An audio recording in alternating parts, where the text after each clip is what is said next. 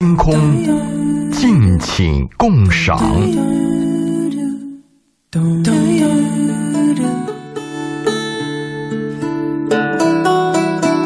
周五的文化星空。周老爷如约而至啊！我们也欢迎收音机前的听众朋友们，嗯，可以在周五的这个时间，通过我们的节目热线和微信公号参与进来，和我们的周老爷一起来聊聊天。我们今天的主题呢，要延续上一期的话题，就是如何识别对的人。对，啊，那我们的热线电话是八八三幺零八九八，嗯，还有我们的微信公众平台，大家可以关注“文化很有料”啊，材料的料。然后关注了之后呢，您可。可以把您想和周老爷聊天的文字信息发过来，呃，或者是回复“周老爷”这三个字，获取周老爷的这个二维码，然后加微信，回头再慢慢聊。但是加的时候呢，要呃说明一下是咱们文化星空的听众啊。周是姓周，大姓的那个周啊，老师的老爷爷的爷，不要打错字儿。呃，关于如何识别对的人呢？我们在上一期的节目里面专门讲到了，就是。识别它是一个技术活儿啊，对的人可能你你你自己心里面有各种各样的标准，但是你要去识别它，这个才是最最难的部分。对，起码我们是分第一期、第二期、第三期的识别嘛。嗯，我们主要讲的是初次见面的识别。嗯，你介绍一个对象或者认识一个朋友，你要决定跟他怎么样相处，要不要进一步发展。嗯。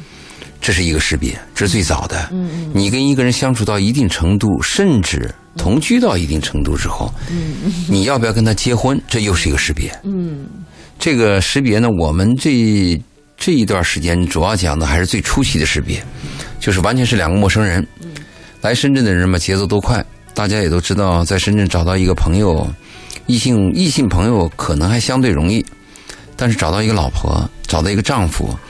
可能不仅你是在深圳了，在全国，在全世界吧，任何地方都是非常非常困难的。那怎么办呢？很多朋友，我给他的建议就是：吃饭就去大排档，找对象就去婚介所，或者是参加各种各样的聚会，有目的的去。但是在这种聚会和这种有目的的接触当中呢，一般都是短兵相交，时间非常短。你有没有经验？或者你没有经验？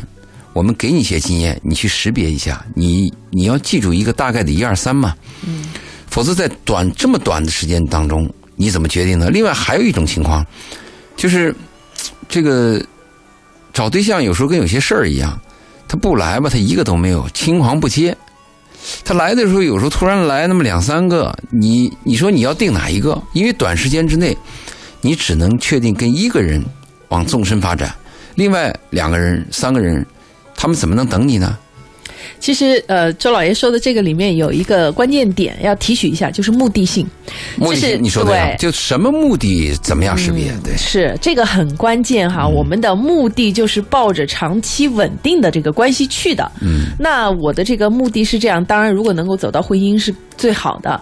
但是呢，我们就把那种你是我的白马王子，我是你的白雪公主这种不切实际的。幻想暂时要放下，要更现实的角度去想，跟你更合拍的，可以一起过日子的，可以搭起来的这个人，嗯，或者是适合未来过日子的人。对你说的这个目的性是很重要。你比如说，你是为了找一个行政总监，那么你有一种识别吧？你想找找一个合作伙伴，你有一个识别；你想找一个投资人，你有个识别吧？是不是这个识别呢？是。最基本的了，你要怎么样识别它？就是不同的目的。刚才你谈到的是这么一个问题吧？嗯嗯嗯。在这个过程当中呢，就是还有一个问题呢，就是你跟一个人识别以后啊，你怎么相处？这是我们在这一趴节目或者下一趴节目完了以后我们再谈的。上一期呢，我们谈到了如何识别的时候，我们首先谈到了一个，虽然说人不可貌相，其实你初次见面就是以貌取人。是啊，对吗？但是我们在长相当中呢，有一个提醒，就告诉有些男人，你们选女人的时候呢，要注重二见钟情。如果一见钟情，按你梦中情人那样去找的话，很失望。大部分你是很失望的，因为有句话这样说的：漂亮的女人、有魅力的女人没时间，有时间的女人、缺乏魅力的女人可能有时间来跟你见面，你会很失望的。所以，如果你找对象的时候，我们建议呢，你要找那种。长相平平，但是看着顺眼，回过头来愿意了解他内心的人，这是我们上一趴的第一个建议。第二建议，我们就是建议你要尽快的了解对方的家庭情况，比如他爸他妈。如果你找一个女孩的话，你一定要看看他妈什么样子，他妈什么样，这女孩长大今后就什么样子。当时移民还说了一下，移民说，有时候女孩也受爸的影响。他说的对，嗯，反正总之这个原生家庭的影响是非常深的。我们建议要这样去看，嗯，呃，其次呢，就是要看他的个人的生长经历。就虽然我们讲那个门当户对，过去讲的是两个家庭啊，你们家是这个农民，我们家也是农民啊，这样好像比较般配。其实现在我们发现，般配不般配跟个人经历也有很大关系。如果你们两个家呢差距比较大，但是你们两个人个人经历、你们两个人的价值观、主流价值观比较契合，生活习惯也相互可以理解，嗯那这个个人的门当户对可能比家庭的门当户对还重要。这是我们上一趴谈的几个问题，对吗？对，嗯那这一趴我们再接着再谈，我们不是讲到一个外貌的问题吗？呃，其实我们还是要注意一下一个外貌的行头，穿着打扮吗？对，是很重要。你不要小看一个穿着打扮，如果你见到一个人他穿的这样的打扮，他可能就是这样的文化底蕴；如果你看一个人他是那样的打扮，他可能就是那样的文化底蕴。你不能小看，因为每个人的服装穿着啊，即便看着那种呆呆木木的人，他的穿着也是他自己经过选择的。有些人会说，我不太在意这个，舒服就行。说是这么说，舒服、哎舒服就代表了一种选择。你比如说舒服的时候怎么舒服？我是穿的比较宽松呢，还是我选择那个贴身的？是一定是 A 级的，因为贴身的那个棉嘛，A 级是最高级的，可以贴贴皮肤的嘛。嗯，我还是要选择好看的，这个也可以看出来啊。有些人所谓的舒服呢是随便啊，我这个到哪脏一点也无所谓。大部分人是这样吧？啊，所以这个穿着打扮一看，如果你看到有一个人在任何地方头都磨得很亮，嗯、苍蝇上去都会劈叉，西服革履，每一个细节都很注重。你注意啊，这个人在服装上面花的时间会比较多。通过这个，我们可以推理，如果一个人对外在花的时间比较多，说明什么呢？我们就谈到了中国人说的那个面子问题了。特别是男人，如果一个男人，你去他的房间，你看他的房间里有那么七八瓶香水甚至有些男人还抹点什么，嗯、红色，抹点粉色，这很糟糕的。如果有些人家里你打开以后，他那个你是说娘吗？有些男性他很娘的娘那个，娘，嗯，你可以看得出来的。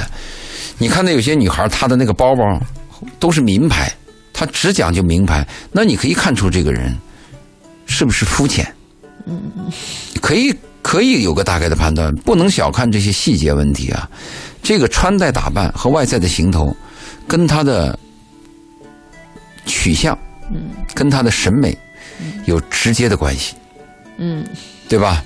所以呢，这个我们谈如何识别对的人的时候，第一个你要注意他的外在打扮。那是不是说，嗯，就是当我自己没有办法准确判断的时候，他的外在打扮让我觉得舒适也行。对你喜欢就行。比如说，对方就是一个满身名牌的人，你就是也你也是满身名牌的人，那你们俩不就是在就是完全一回事了吗？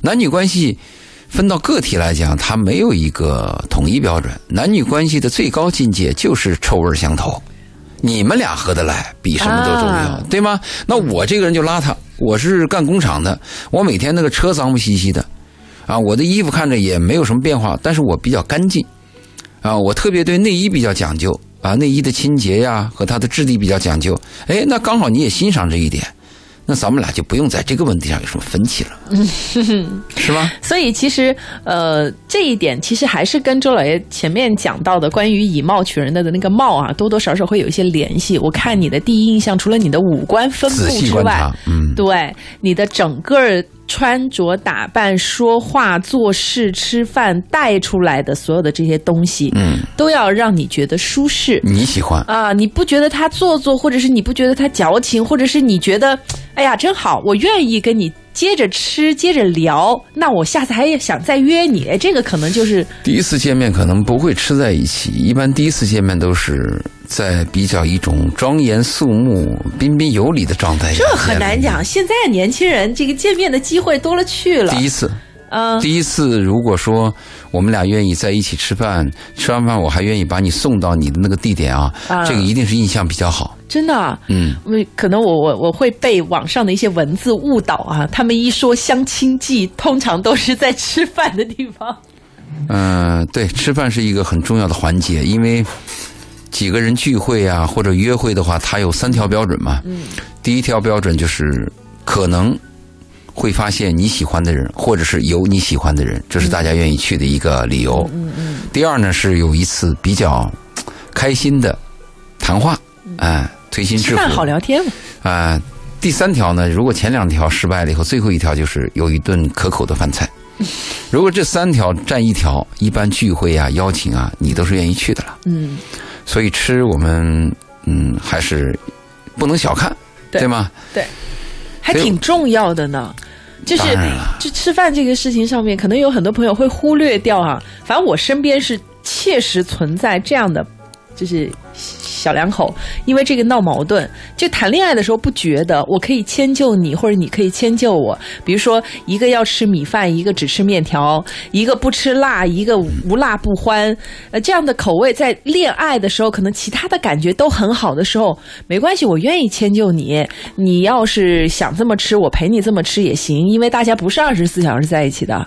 等到真的走到一起之后，妈呀，为了这个吵架的不在少数啊，甚至离婚的都有。当初是为了一个舍不得，或者为了一种目的，他会做出一些妥协。嗯，但是真正是不是喜欢对方，嗯，关键还要看你们后期的来往，对吧？好，我们今天讲如何识别对的人。周五的文化星空呢，周老爷会在这边跟我们来聊聊天。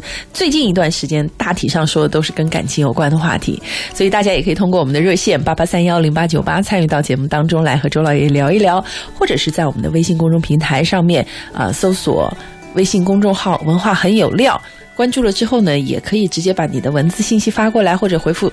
关键词周老爷啊，节目之后跟他单聊也行。啊。那我们现在热线八八三幺零八九八上面有一位李先生，啊，想跟周老爷聊一聊，我们来听听他的声音。你好，李先生，你好，哎，你好。想说什么呢？啊，就是关注周老爷很久，也听了很多节目，好就是目前我这个情况，我也我这个目前这个情况呢，可能不是对的人，但是有时候就是感觉这个感情他没办法割舍，太太痛了，我不知道你们能不能体会到。当然能体会到，比你痛的人很多，也许我比你还痛。那你跟他的关系是恋爱关系还是婚姻关系呢？恋爱关系，恋爱多久了？嗯、快三年，快三年。你们是怎么认识的呢？呃，是就是办公室同事，啊，办公室恋情。那是你追的他还是他追的你？我追的他他比你小几岁？六岁，比你小六岁啊。那你说现在你有那个鸡肋的感觉，是食之无味，弃之可惜，或者说改一下，有吸引你的东西，但是也有刺痛你的东西。那我想知道，他吸引你的是什么？现在刺痛你的又是什么？呃，吸引我的呢，就是因为我比他年长，再加上就是听了你的很多节目，觉得这个就说对这个人生会就是非常认同你的这个看法，所以我很珍惜。但目前呢，就是他现在要说分手，哦，是他要提分手刺痛你。对，女方提出要分手，他是第一次呢，还是第 N 次？嗯、没有 N 次，但是也有差不多有好几次了。他是在什么状态下提分手？呃，之前呢，要么就是不愉快、不开心，压只要不开心就提分手。嗯，也不是只要不开心，就是他压力他压力很大的时候，他就会分手。他压力很大，你没惹着他，他回来就告诉你我压力大，我们分手吗？会这样说吗？当然也会惹，也会惹到，就是压力大惹到他的时候，他就会好，吧，最近一次提分手是什么时候？就是过完年过后，他是什么理由，在什么压力情况下跟你提的？嗯，他就是呃，第一个就是主要是经济压力，因为经济压力。嗯，对，之前的话呢，呃，我收入还可以，年薪大概也就三四十万，嗯，然后呢，基本上都可以说。满足他的要求。对他的各种消费都可以满足，他是消费比较大的。现在你的经济下滑，去没有？去年年底呢，因为一个事情，就是跟一个朋友投资，基本上。是失误失败，嗯，对，乱投乱投资，大部分百分之九十九都是这个结果。也不是乱投资，就是错失错信朋友，他也是向于借贷。乱投资包括错信朋友，你没有去审核，你没在第一线啊，你信朋友几句话，特别是给你一个美好的 PPT 画个饼，这种事案例太多了。对，后悔没有对，那你失败以后，就是因为这个失败以后经济上有问题，他又提出来分手，是这样吗？对那你要注意，呃，如果这个女人因为这个问题分手的话，你要引起警惕。也就是说，这个女人是根据你的那个经济涨落，保证跟你的关系的。也就是说，她看你的钱包，那我就肯定一点，比你钱包鼓的男人有的是。你怎么办？你想过这个问题吗？但是周老师这样的，就是有一个客观情况，他也不完全是这个原因。呃，怎么讲呢？就是说，我只是感他，当然他现实这个我肯定是知道，我只是只是感觉呢，就是说他是因为可能觉得，因为这一下的确挺痛的，我可能需要一两年的劲才来缓过来。然后他感觉到，就是他他的说法就是说没有安全感，然后很很讨厌这种状态，因为这个状持续了差不多大半年，去年年底大半年。嗯年前的呢都挺好，回家过年之前还在一起都挺好，然后过完年开始就微信就不怎么热衷。那我假设一下吧，我已经听明白了。我假设一下，有另外一个女人也在你的身边，跟她的条件、客观条件是一致的，就是吸引力，不论是性吸引力还是心理吸引力是完全一致的。而那个女人呢，她不会因为你经济下滑提出分手，你会怎么样做选择？不用回答，你肯定是选择第二个，对吗？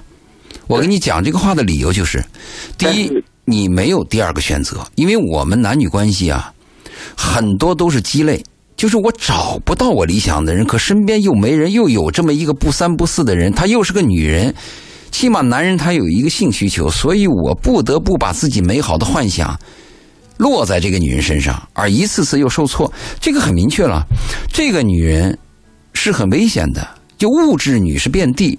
而且，即便是爱你的女人也会有物质，但是这个物质已经对你构成打击，你还舍不得，就是你身边没有其他的女人，这个你自己考虑喽，对，是不是这个道理？也就是说，这个女人不可爱，但问题是周老爷就是说你需要她。不是，我就是我也想过，就假设你说的，别说没有第二个选择，就算有，因为大家在一起三年了，这种这种，就是那种不忍不舍呀。我我现在最主要什么，就是我觉得就是他是因为可能没有这个听过你的节目，没有没有没有这些经历，不懂得珍惜，所以我一直觉得是因为他年龄小。他也当然，他也不完全是因为这个经济状况。两个问题，我这儿插断你两个问题啊。第一个问题是，你要注意摆正自己的位置。现在你没有选择权，是对方否定你，你一定要明确这一概念，并不是说我有两个女人 A 和 B，哎，我看哪一个我舍不得，不是这概念，是人家否定你。注意啊，是不是这概念？对，你你你一定要明明白这个概念，并不是你想象的那个样子，好像是我还有一个什么选择权，不是这个概念。但是但是是这样的，就是说，如果说我坚持的话，根据以往的经验，基本上都可以，就是就是就是挽回。哎，明白。但这种挽回啊，你喜欢吗？如果是你喜欢，那我就没意见，因为有些男人就喜欢这种状态，有那种狩猎狂也有。但是你呢？你你你你，如果是这种关系往下走的话，这个女人的毛病会形成，她会在这个时候反复出现这种分手。你愿意过这种日子吗？当然，我翻过来讲啊，如果全如果全世界只有这一个女人，那只能这样子了。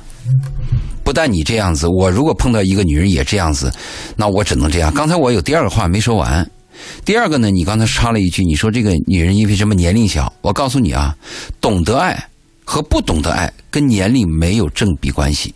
如果一个女人不懂得爱，她就变成老太太七十八十了，她还是不懂得爱。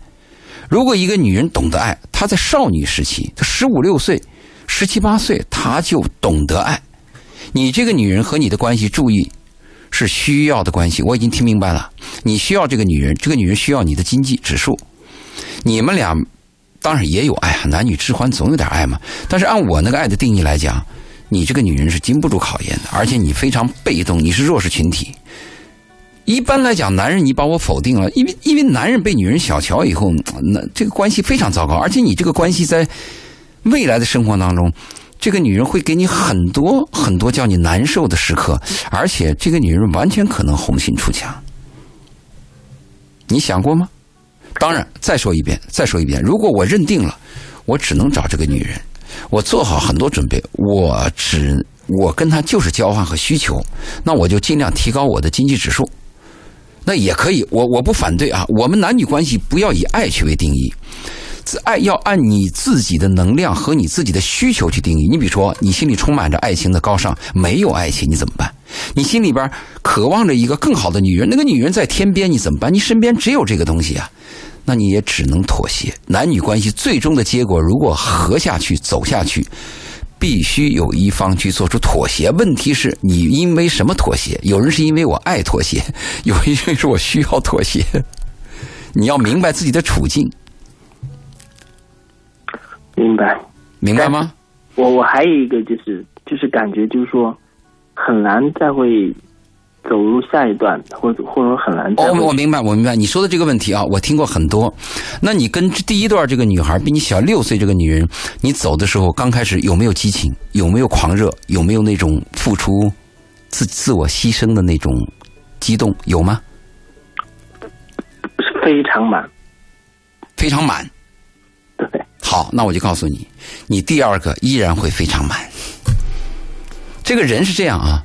如果你是一个有爱的人，你心里边有那种付出的那种基因，你第一次付出，你第一次激动，你受到了打击，你看哈，天黑了，绝望了，但是你第二次碰到，你还会有这个东西是在你身体存在的，跟对方没有关系。第三次你还会有，如果你第一次是一个冷漠的人，你就是那冷冰冰的自私狭隘的人，你第二次还是冷冰冰自私狭隘的人，你记住我的话。如果你有第二次，你依然还会很满，你到八十岁都可能还会很满，这是你自己的品质问题。会的，不管不不，我听过很多女孩跟我讲，分手了，天塌下来，这辈子我不再找男人了。过了什么不到还不到两年呢，可能两个月就挽着一个男人让我来看，说你看，我又找到一个非常可爱的人，又投入了。这个话当然我能理解这个绝望，就是我失去了我一个爱的人，天底下可能很难有这样爱的人，特别是你跟一个爱的女人，她中间有很多细小的那种巧合，不论是打情骂俏，还是男女苟且，你总有一些细小的巧合。这个巧合，在你的印象当中，几率太低了，你很难再跟另第二个女人发生，但是跟第二个女人依然会发生，要充满信心。当然，注意啊！如果你要听我给你的结论或者建议的话啊，我就建议你现在还争取这个女人，因为你身边没有其他的人嘛。也许这个女人呢，就会这样子跟你这样吵吵闹闹啊，分分合合的过一辈子。因为这种关系也很多，最后在晚年的时候呢，哎，突然有一个醒悟啊，过得又很好。但是你这个女孩一定要学习，如果她不学习的话，靠着本性跟你相处的话，人性本恶。对我就是就是，我觉得如果说我我之前就非常强烈建议他听的节目，但是非常不屑。就是如果因为我觉得我也是这样这么多年一路成长过来，才会有这些认知，才会有这些对于。李先生没有办法，你自己先听着吧，然后把声音开大一点，因为一你想让别人来听哈，首先第一，周老爷早就在节目当中说过，你决定不了别人，你只能决定自己。对。第二呢，就是他没有这个需求的时候，你强摁着他。他也不会做，只有他自己有这个需求，意识到了，他才会主动的。这里边还有两个问题，一个是他对这个男人本身有抵触，你喜欢东西我就反感。第二点，注意啊，你注意啊，这个男人跟我们在谈的是情感，嗯，他的女朋友看的是经济指数，经济指数跟情感没有关系啊，嗯，对吧？你只要腰包鼓了，不要听周老爷的节目，他也会投入你的怀抱。如果你的经济指数下降了，我怎么说也没用啊。也不是完全没有情感，不完全没错对没错但是他可能把这个看得比较重，就可能我建议李先生也去了解一下这个你他的生长背景他的原生家庭，对，你要弄清楚他为什么这么看重经济的这个部分，而这个部分现在对你们造成了困扰。还有一点，我提醒这个李先生，这个李先生啊，你反省一下你的自己啊，因为你要知道，这个原生家庭对女人的影响很大。什么叫原生家庭呢？就是他爸他妈对这个孩子影响很大。对这是原生家庭。注意一个，还有一个初恋的模式对女人影响很大。如果你刚开始啊。征服这个女人靠的是你的三十万，靠你的经济指数。注意，你永远要靠经济指数。如果你刚开始呢靠的是温暖，那么取胜了，那么你这个温暖要加大。如果你刚开始呢跟这个女人呢就是一种智谋的合作，那么你就是这个基础。所以你一定要回忆，我就特别反对你男人用这个金钱征服女人，但是男人就是靠金钱征服女人，男人是征服世界征服女人，女人是征服男人征服世界，这好像是个逻辑。所以李先生，你还要回忆一下你的当初，也就是说，你跟他在一起的时候，你的女朋友、你的老婆，她的毛病是你惯出来的，而你的毛病、你的习惯呢，是这个女人培训出来，是互为导师的。嗯，明白吗？所以李先生你要反省一下。他可能已经开始了，从听我们的节目到打这个电话，他可能一直都在这个状态里面，只不过是还没有想透，没想明白。那我起码希望他下一次恋爱的时候要注意这个开端是怎么开。好吧，祝李先生好运。我们要进半点的宣传，宣传回来之后，呃，再听周老爷聊聊天，也希望和大家能够有机会更多的聊聊天。听一曲佳音，蜜一份心情，文化星空，敬请共赏。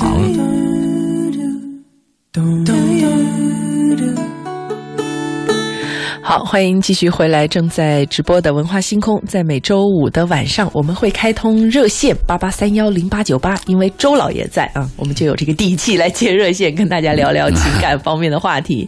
呃，刚刚是李先生呃跟我们聊了半天，那除了热线之外呢，其实我们还有微信公众平台，嗯、大家可以搜索“文化很有料”，材料的料啊，然后关注了之后呢，呃，也可以用文字的方式。来跟我们沟通和交流，也可以直接回复关键词“周老爷”，呃，大姓的那个周，周树人的周，老师的老爷爷的爷，那。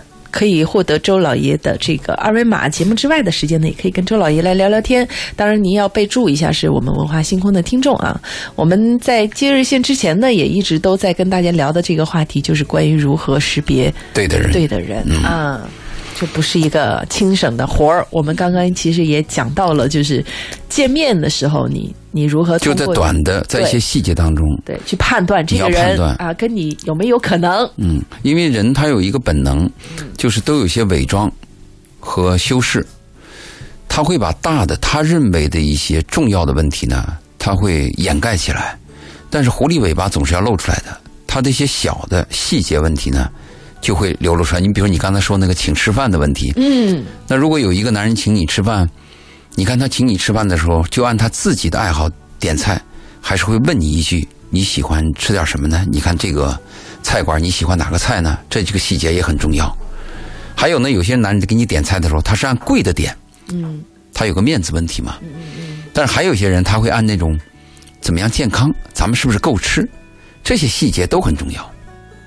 所以我们在 识别对的人的时候，要把这个注意力放在细节上，细节往往会流露出来，往往细节还代表一个人的本真。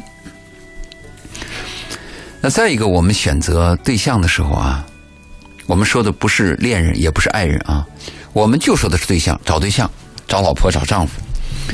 那还有就是一个过日子嘛。呃，对，你还有一个标准，就是要注意对方的工作性质。这个工作性质会左右一个人的习惯，就是存在决定意识嘛。你比如说，你找了一个跑跑这个销售的人，你注意，跑销售的人嘴就比较甜。嗯，利索，反应快不，他是情商高。他这个跑销售的人啊，他的主观意识是求和，就这一单生意一定要跟你讲下去，咱俩要合作，一定说咱们在做，或者他会找尽一切办法他靠近你，这是那个做销售的人的一个本能，而且做销售的呢，他会很快很快时间记住你，你的名字啊，你的特点呀，你的爱好呀，他有亲和力。哎，周老爷，我想问一下，是不是做这个行业的人比较容易找到对象啊？应该是吧，他机会多嘛，他乱跑啊嘛，乱跑。一个是机会多，再一个他的这个行业职业的特点也给他加了很多分呢。对你注意找这个做销售的人，他就是这么个品行。如果你男人找了个女人，这个你这个老婆啊，她是她是做采购的，你注意啊，采购可不是往合了说的，采购经常是往崩了谈的。要砍价，砍价不行不行拉倒，因为他很牛嘛，他是买方市场嘛，现在买方市场是占上风的嘛，供方市场往往是弱一弱一层的嘛。那么在这种环境下呢，这个采购人员他身上那个习气和的毛病就会比较能。注意，采购和销售是完全两个不同的人，完全不同的。所以其实您想说的是，不同的职业职业对有关系他也会有很大的影响。当然了，你找一个人，你要考虑他什么职业，你别以为职业没关系。你比如说，你找了一个男人，他是做金融的，那金融好的时候，他会很兴奋，睡不着觉。那金融大部分情况是比较比较困难的时候，他也还是睡不着觉。对，而且那个职业有个什么问题呢？他干这行，不论是股票涨还是跌，嗯，他不会影响生活，但会他影响心情啊。那心情糟了，又看什么不顺眼，或者是很小的事儿就容易发火啊。如果你找了一个女人呢，她是幼儿园的阿姨，哎，她带孩子，她就有耐心，她知道怎么样对待孩子。如果你找到一个女人，她是个护士，不用担心了。你家老人的一些问题啊，特别一些小的护理啊，他会给你出很很好的主意，甚至他会直接服务，对吗？如果你找了一个女人是总经理 CEO，你注意点啊，那可是有点牛，你就要做好他跟你谈这个规则，呃，告诉你一二三的这么一个习惯，你就得注意职业很重要。你如果找了个心理咨询师，他就有耐心。存在决定意识一定是这个样子，人无法跳出那个存在的环境。常在那个河边走，哪有不湿鞋嘛？嗯嗯。所以大家要注意，就是在初次见面找对象的时候，为什么我们要问一些硬件？嗯。你家里什么成员？爸爸妈妈干什么的？你本人什么工作？包括你的月收入，都很重要。不要觉得难以启口。找对象就是找对象，找对象就是硬件合适了以后，我才去跟你谈软件的。如果你的硬件都差距很大，你对软件没兴趣，它跟爱情不一样。爱情是我就爱上你了，什么硬件软件？其实有时候我觉得这句话很重要，嗯就是可能也许这个周老爷前面在讲说，就找硬件再谈软件，这个会让很多人觉得，哎呀，这跟弄得跟谈买卖似的，就就就是这样子的。对。后面那一句话非常的重要，它跟爱情不一样。嗯，你嘴上说啊跟条件没关系，但是实际上一个活生生的人站在你面前，他跟他的环境、跟他的存在，甚至跟他呼吸的气息都有关系。我们有些有些节目里边，你会发现有这样的文化啊。有些男人会问女人说：“假说有一天我成了个穷光蛋，你是不是还依然爱我？”这话就不要问。我是认为，男人成了穷光蛋或者对女人有拖累，你自己就离开完了？你还要强迫的去问这个女人还爱不爱你？何必呢？你给她增加负担嘛。因为你现在的成功，你现在那种青春和你那种散发出的荷尔蒙，还有你那个这个比较高大、比较英俊，在那摆着呢。你不要这样去问。但其实有一个现象是什么呢？这个女人在这一刹那爱上你，如果这个女人是比较痴情的，又比较单纯的，即便有一天你变成穷光蛋，她还真的会跟你。他真的会跟你，哎，所以这个不要去问，现在就是现在，不要做那种假设，特别是人性是不能考验的嘛。有一个有一个这个大作家说过两句，说过一句话嘛，人世间有两件事情是不能直视的，第一是太阳，第二是人心，对吗？不要考验人心啊。所以我们在找对象的时候要注意一下他的对方的工作性质，嗯，很重要，嗯嗯，你要考虑到做销售的人，虽然他会有亲和力，但是这里边可能就有甜言蜜语，对不对？你要找一个律师呢，就能言善辩，你要找一个法官，那就是得理不让人，你注意啊。所以这些细节你都要考虑到。职业啊，所以为什么要问人家是干什么的？他背后嗯仔细琢磨一下，嗯问的背后你能获得什么样的信息？有些人不喜欢想找那个老板吗？其实老板的心理压力是很大的。老板是个什么概念呢？啊、老板还不是自由人，自由人就是我把这个工作辞掉，我想干什么就干什么了，这叫自由人。什么叫老板呢？就是你要负责到你手下的人，你要为你身边的几个人，你要对他们负责，不是你吃饱不吃饱的问题，哪怕你饿着肚子，你也要按月给你底下的那些工作人员发薪，这个叫老板。如果一个女人你找到一个老板，那你就要注意了，有时候你就得真的学会察言观色，而且该说什么话，啊，这个男人喜欢什么，他反感什么，你一定要明白，钻到男人的心里去，会说话是最基本的了。如果你在一个一个他非常焦躁的时候，压力很大的时候，你说了一些对方很反感的话，对对方刺激就比较大。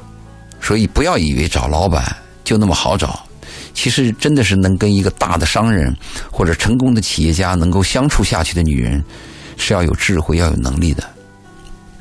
嗯，那个 山珍好味，海味是好吃难消化。呃，你这么说让我想起前一段时间还出了本书的那个啊女性，确确实实她有她的聪明之处啊。但是我们还是想要回归到更多的人正常的一个生活的状态。找老板这个呢，呃，当然也许在深圳这机会也不少啊，但我总觉得。你你可能得还是回归到你自己吧，你得弄清楚你自己想要什么，你想要什么样的日子，你想要过什么样的生活，你想要自己轻松一点，还是说想要自己的价值体现更更充分一点，还是怎样？你这个自己得先弄明白，你自己要弄不明白，先先先去想着我去挑个人，挑个合适的先凑合着过着看，那有可能凑合不下去。嗯，找老板呢，你也要分清，十个老板啊，起码有五个是要倒闭的，三、啊三个三个是负负债的，对不对？你一定要闹清楚，这个老板不是你想象那样。还有些人讲什么身价千万百万，嗯，你要问清楚啊，他这个身价千万，是他的固定资产一千万，嗯，还是每年的收入一千万，还是他负债一千万？你要搞清楚的，这个把这些概念搞清楚。有些女孩，你们是希望了解对方的物质吗？嗯，这些物质也是有条件的，要搞清楚。另外，在识别对的人时候，有一点啊，我提醒所有人要注意，观察对方的时间观念。有些人爱迟到，嗯他每次迟到以后，他有理由，嗯啊，今天什么塞车了，明天电梯坏了，后天又是个大妈什么拦住我说了几句话，反正他是有理由。你注意，这个人如果第一次迟到，就说明这辈子迟到，完全有可能。时间观念不强这还不是一个时间观念问题。是什么？如果一个人在迟到上有这种理由给你辩解，嗯这背后还有一个问题呢，契约概念很差，啊，对吗？他迟到他有理由，他有一天说好的一件事儿，他违约了，他还有理由，这是第二点。第三点还有一还重要，还也是一个问题，就是对对方的重视度非常差。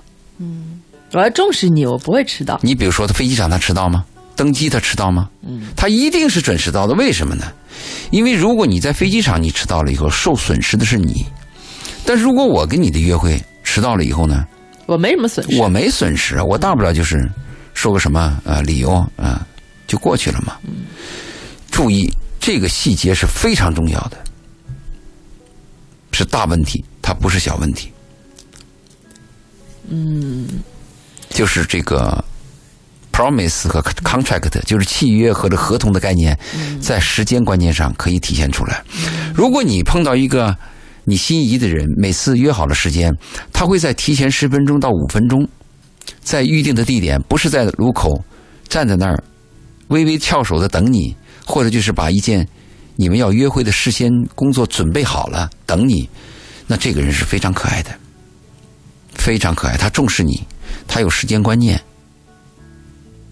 嗯非常非常重要。嗯，时间观念是非常非常重要的，所以这一点呢，我提醒在嗯识别对的人当中要把它往前提。嗯，要把它往前放啊。对，我倒是记得，就是曾经也关注过网上有一段时间特别流行那种小测验啊，做对自己的测验啊，对你身边的朋友、你在意的人的测验啊，会提一些问题，嗯不管是对自己还是对他人，都会问到，就是你是一个守时的人吗？或者是你觉得他是一个守时的人吗？继而还会有一个问题，就是你在意这些吗？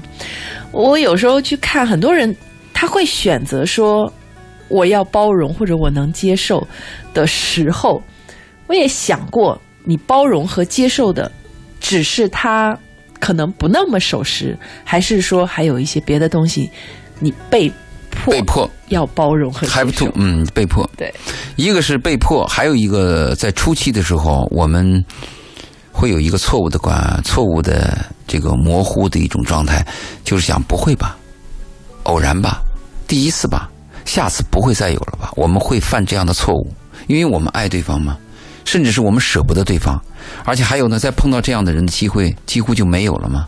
那迟到一次算什么呢？哎，迟到一次对我也没有太影响，反正我的时间也不值钱，对吗？这可就有点糟糕了。那不值钱的可不仅仅是时间了。这这里边牵扯到背后大的概念，他看不到，他自己没有那个能力，所以我们在节目当中要要提醒大家，嗯对吧？在这个初期识别的时候，还有一点呢，我要提醒大家，就是要关注对方的兴趣和爱好，非常重要。嗯如果这个人告诉你我就爱打牌、爱打麻将，那这就是一种类型的人了。那如果这个人跟你讲我很爱健身，我每个礼拜至少要跑四次步，这又是一种人了。但是这个兴趣爱好会变。注意，他变是未来，我起码看他现在和过去，因为他未来的事情我们不知道嘛。嗯，人都会变，但起码我能知道他原来什么样。就这个产品到时候什么什么地方短路了，什么地方磨损了，那可能跟我也有关系。你就知道问题出在哪儿是吧？但起码我要知道他的过去啊是怎么样的。如果一个一个人跟你讲，我特别喜欢做菜，我喜欢采购，我买菜的时候必须要选择什么什么，我对营养有哪些要求，那这又是一类人了。对吧？那有些男人跟你讲，我就喜欢和漂亮女人在一起，那你就要注意他是什么类型的人。还有一个你要注意，就这个人你注意啊，他身边有没有朋友？如果这个人非常优秀，但他身边没有朋友，或者朋友很少，你要警惕。你真的要警惕。有些人是总经理，学位也很高，也很有钱，但身边没有几个真心的朋友，这个你要警惕。真的要警惕。那还有一些人，你注意，他身边的朋友有，但是经常换来换去，狐朋狗友，你要注意，这是一种品行。那还有一种人，他身边的朋友虽然不多，但是你发现他的朋友都很长久，有的朋友从小学到现在，有的从工作到现在。那真好。对，最后一种人你注意，很重要，他能有持久性。说这个人的品德呀、诚信呀，各方面对这个你要引起重视。好，我们今天只能够先说到这儿跟大家说到这儿。呃，还想听的朋友关注我们每周五的文化星空，还想聊的朋友可以在“文化很有料”的微信公众号上面回复“周老爷”，呃，周树人姓周的这个周老师的老爷爷的爷，回复“周老爷”之后呢，可以弹出一个二维码，你在添加的时候注明一下是我们文化星空的听众就可以了。今天的节目就是这样，我们下期节目再见，谢谢周老爷，拜拜。